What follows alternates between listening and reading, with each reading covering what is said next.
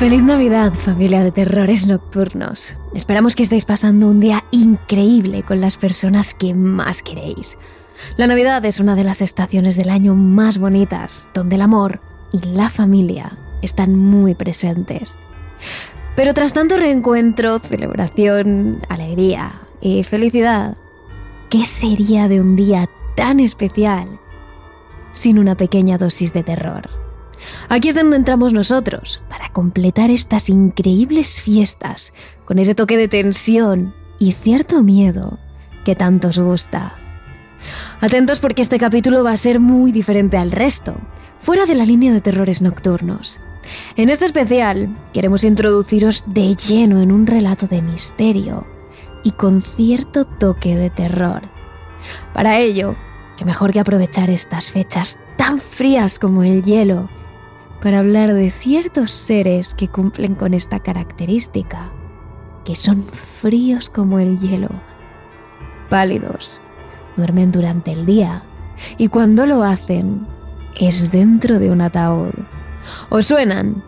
Efectivamente, traemos un programa basado en los vampiros. Hablamos de Nellie Foster, una historia que mezcla la ficción con la novela negra y que fue escrita por el norteamericano August Derleth, publicada en 1933. Este escritor durante un largo periodo de tiempo estuvo editando las obras del mismísimo Howard Philip Lovecraft, gran autor y referente de novelas de terror. Por lo tanto, fue alguien que recibió la influencia del mismísimo Lovecraft y que, mezclado con sus conocimientos y su don de la escritura, realizó grandes obras de arte. Precisamente una de ellas fue esta historia, Nellie Foster, que cuenta la vida de la señora Kraft, una ama de casa que sospecha de la presencia de vampiros en el cementerio local y decide actuar en consecuencia junto a su vecina Perkins. No os queremos adelantar más, poneos cómodos y subid el volumen, porque Terrores Nocturnos os trae una adaptación de este relato. Terrores Nocturnos con Emma Entrena y Silvia Ortiz.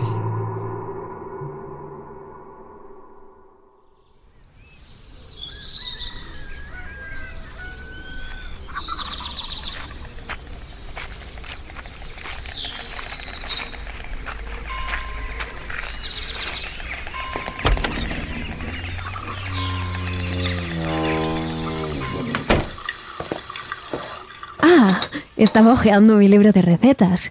¿Cómo está, señora Kraft? Salió temprano esta mañana. Buenos días, señora Perkins. ¿Qué sucede, señora Kraft? Anoche sucedió de nuevo. ¿Cómo lo sabe? ¿Cómo lo sabe, señora Kraft? Fue mi sobrina esta vez. Ella también vio a la mujer. No quería que Andreu dejara salir a la niña anoche, pero sabría que ella se saldría con la suya. Quería ir a casa de su tía Emmy. Hmm, más allá del cementerio. Pero ella regresó antes de que oscureciera, ¿verdad? No. Al anochecer, justo antes de que encendieran las luces de la calle. Allí estaba la mujer, parada en el camino. La niña tenía miedo incluso cuando la mujer le tomó de la mano y la acompañó. ¿Y qué hizo? Oh, espero que no haya pasado nada grave. Lo mismo que antes. La mujer besó a la niña y la pequeña se fue a dormir. Esta mañana está tan débil que no puede levantarse. Perdida de sangre, dijo el médico. ¿Pero qué podemos hacer, señora Kraft? Nadie nos creería si decimos que... La niña conocía a la mujer. Ah, no... No me diga que fue... Eso es. Nellie Foster, muerta hace menos de un mes. Mi sobrina es la tercera señora Perkins. Debemos hacer algo o esto continuará. Voy a hacer algo, aun si usted decide no hacer nada. Esta noche voy a mirar en el cementerio. No se llevará a ningún otro niño. Pero es que no sé qué puedo hacer. Me pongo tan nerviosa. Si viera a Nelly Foster, probablemente gritaría. Eso nunca funcionaría. Fue a ver al ministro. Dijo que no existían tales cosas. Dijo que solo las personas ignorantes creían en vampiros. Me preguntó cómo Nellie Foster pudo haberse convertido en uno. y le conté sobre el gato que saltó sobre su ataúd. Él sonrió y no me creyó. Pero sé que Nelly Foster es un vampiro, porque estaba en el cementerio esta mañana y había tres pequeños agujeros en su tumba, como agujeros hechos por dedos muy profundos. ¿Qué va a hacer, señora Kraft? No lo sé todavía, pero haré guardia y no la dejaré salir del cementerio. Quizás los hombres podrían hacer algo. Recurrir a ellos sería peor que decirle al ministro. Se reirían. De verdad que me gustaría poder ayudar. Puede ayudar si quiere. Sí. Si voy a ir al cementerio, tengo que estar protegida. Mm, Necesito algo. ¡Ah! Me gustaría usar ese crucifijo bendito que su hijo trajo de Bélgica, el que le dio al cardenal Mercier. Uno muy viejo dijo que era. Ah, espere. Deje que lo ate a una cinta negra. Ah, sí. Agache la cabeza. Perfecto. Guárdelo bajo su ropa, señora Kraft. Y cuídelo. Descuide, señora Perkins. Le diré lo que pasó en la mañana. Y si no vengo, es porque algo anduvo mal. Si no estoy aquí antes del mediodía, será mejor que vaya al cementerio. Tal vez. Y mire un poco a su alrededor. Es que no cree que iría por usted, señora Kraft. No solo buscan niños, señora Perkins. He leído mucho sobre ellos. Si no pueden morir, tienen que beber sangre.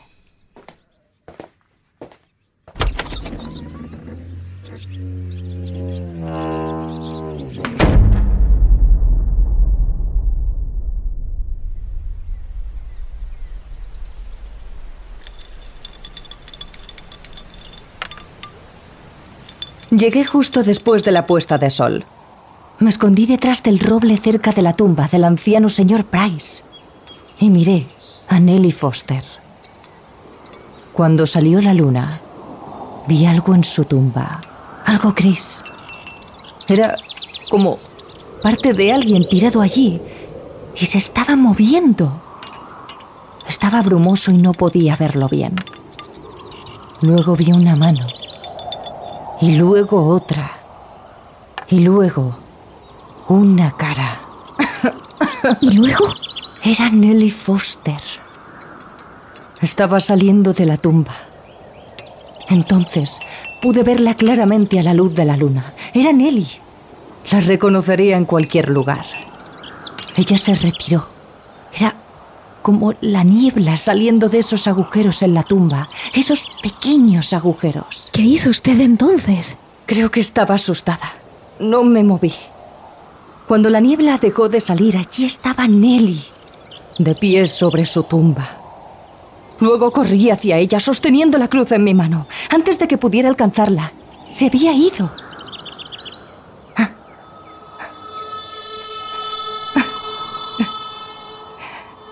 Esta mañana encontraron a la pequeña Walters, como las demás. Debí haber estado más alerta. Debí haber detenido a Nelly. Nunca debí dejarla salir. Es mi culpa que la pequeña Walters fuera atacada. Mi culpa. Podría haber detenido a Nelly. Podría haber estado mirando allí toda la noche. Debería haber avanzado antes de que ella saliera de su tumba. Me voy ahora, señora Perkins. Permítame quedarme con la cruz un poco más. Creo que la necesitaré esta noche. Adelante. Vaya, vaya. Ah, menos mal que está la señora Kraft para detener a Nelly Foster. No hago más que pensar en mi pequeña Flori. Y si algún día Nelly Foster la viera. Y luego encontraran a la pequeña Flori Perkins así. Ay, no, no. No me lo perdonaría. Bendita sea la señora Kraft. Ay, señor. Dame poder para hacer algo. Y Nelly Foster siempre fue una chica tan agradable. Es difícil de creer. Tan difícil de creer. Tan difícil.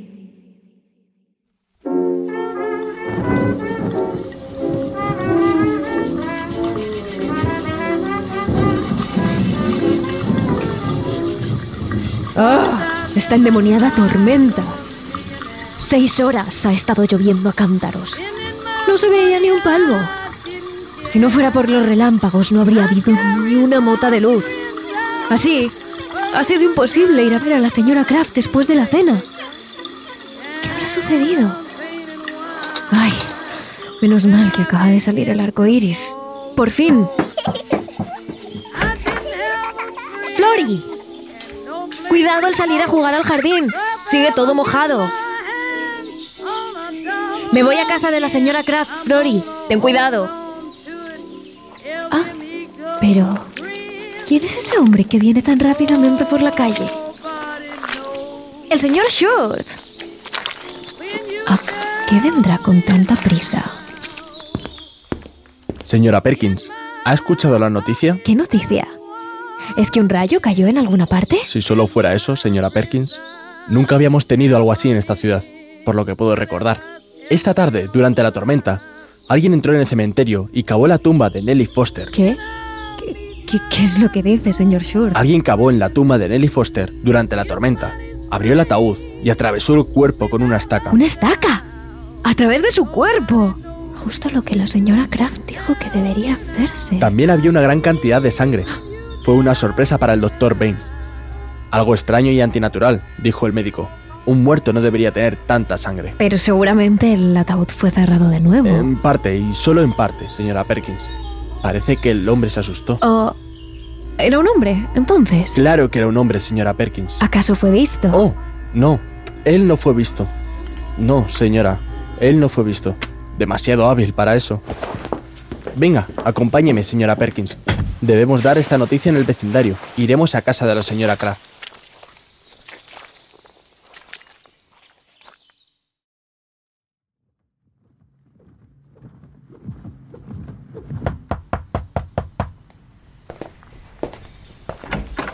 Disculpen el desorden. Y este cabello tan despeinado y esta cara tan pálida. No me encuentro muy bien. Me disponía a ir a la cama. Pero pasen, siéntense. Ya me he enterado de las noticias. Por favor, esperen. Les traeré un té.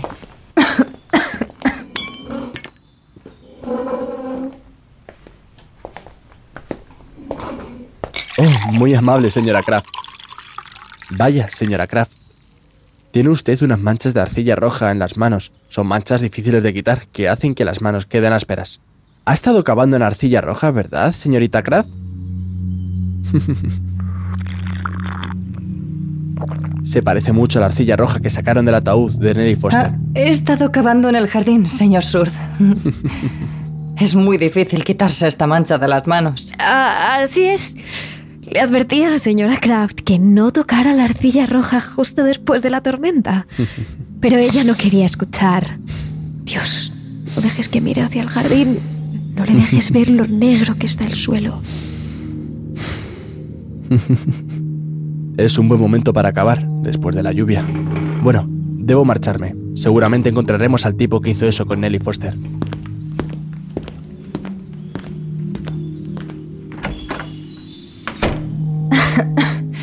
Tenga su crucifijo, señora Perkins. No creo que lo necesite más. He terminado aquello que tenía pendiente.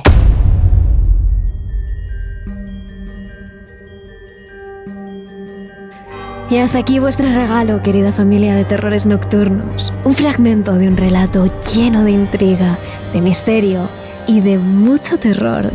La historia de dos mujeres, principalmente de la señora Kraft, que a ojos de los hombres de la aldea eran angelitos, dulces e inocentes, incapaces de cometer un asesinato, pero que en realidad, con tal de salvar a su pueblo, a su gente y en concreto a sus niños, esas dos pobres e indefensas mujeres fueron capaces de enfrentarse hasta con el mismísimo vampiro del pueblo.